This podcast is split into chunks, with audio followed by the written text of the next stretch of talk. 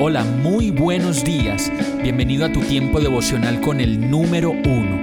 Qué alegría saludarte con la certeza de que Dios está obrando en tu vida su perfecta y buena voluntad, ya sea porque estás aprendiendo de un momento difícil o porque estás disfrutando de su amor a plenitud con paz y tranquilidad.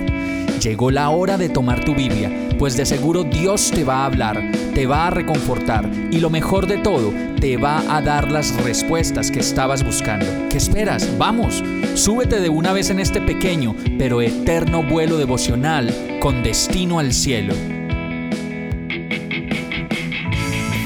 Y el mensaje de hoy se llama Igual.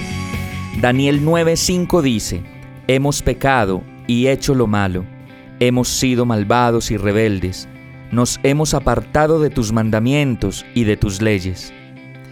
La Biblia relata que Daniel, durante el primer año del reinado de Darío, hijo de Jerjes, al ver todo lo que estaba pasando en su país, logró entender que la maldad estaba reinando en medio de su nación. Y no solo eso, sino también el pecado seguía haciendo de las suyas en todas las pequeñas ciudades, los pequeños gobiernos, las familias y en general en toda la población. Con una actitud arrogante y displicente sobre las cosas de Dios y claramente con una posición de negación profunda de las cosas de Dios en todas las áreas de la vida. Cualquier parecido con la, realidad, con nuestra realidad más de dos mil años después, realmente no es una coincidencia. Seguimos igual y quizá cada día más alejados de Dios, renegando de su nombre y considerando que no hay Dios. Daniel 9.1 relata lo siguiente, dice, corría el primer año del reinado de, de Darío, hijo de Jerjes, un medo que llegó a ser rey de los babilonios.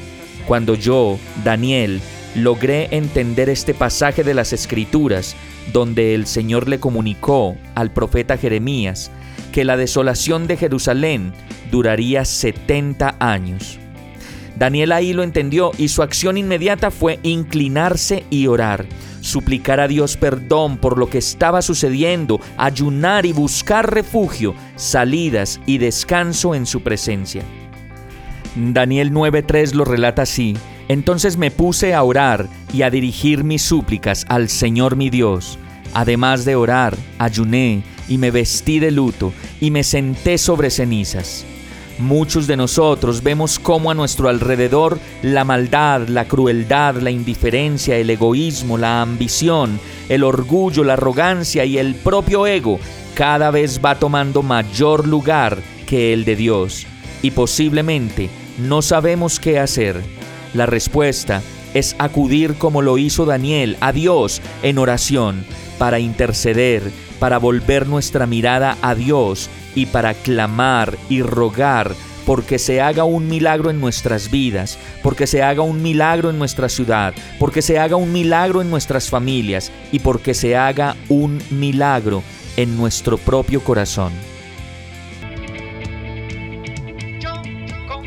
Hemos llegado al final de este tiempo con el número uno no te detengas, sigue meditando durante todo tu día en Dios, descansa en Él, suelta los remos y déjate llevar por el viento suave y apacible de su Santo Espíritu.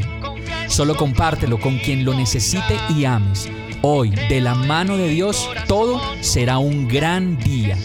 Para más información visita nuestra página www.iglesiabierta.com o llámanos al 313-334-0116.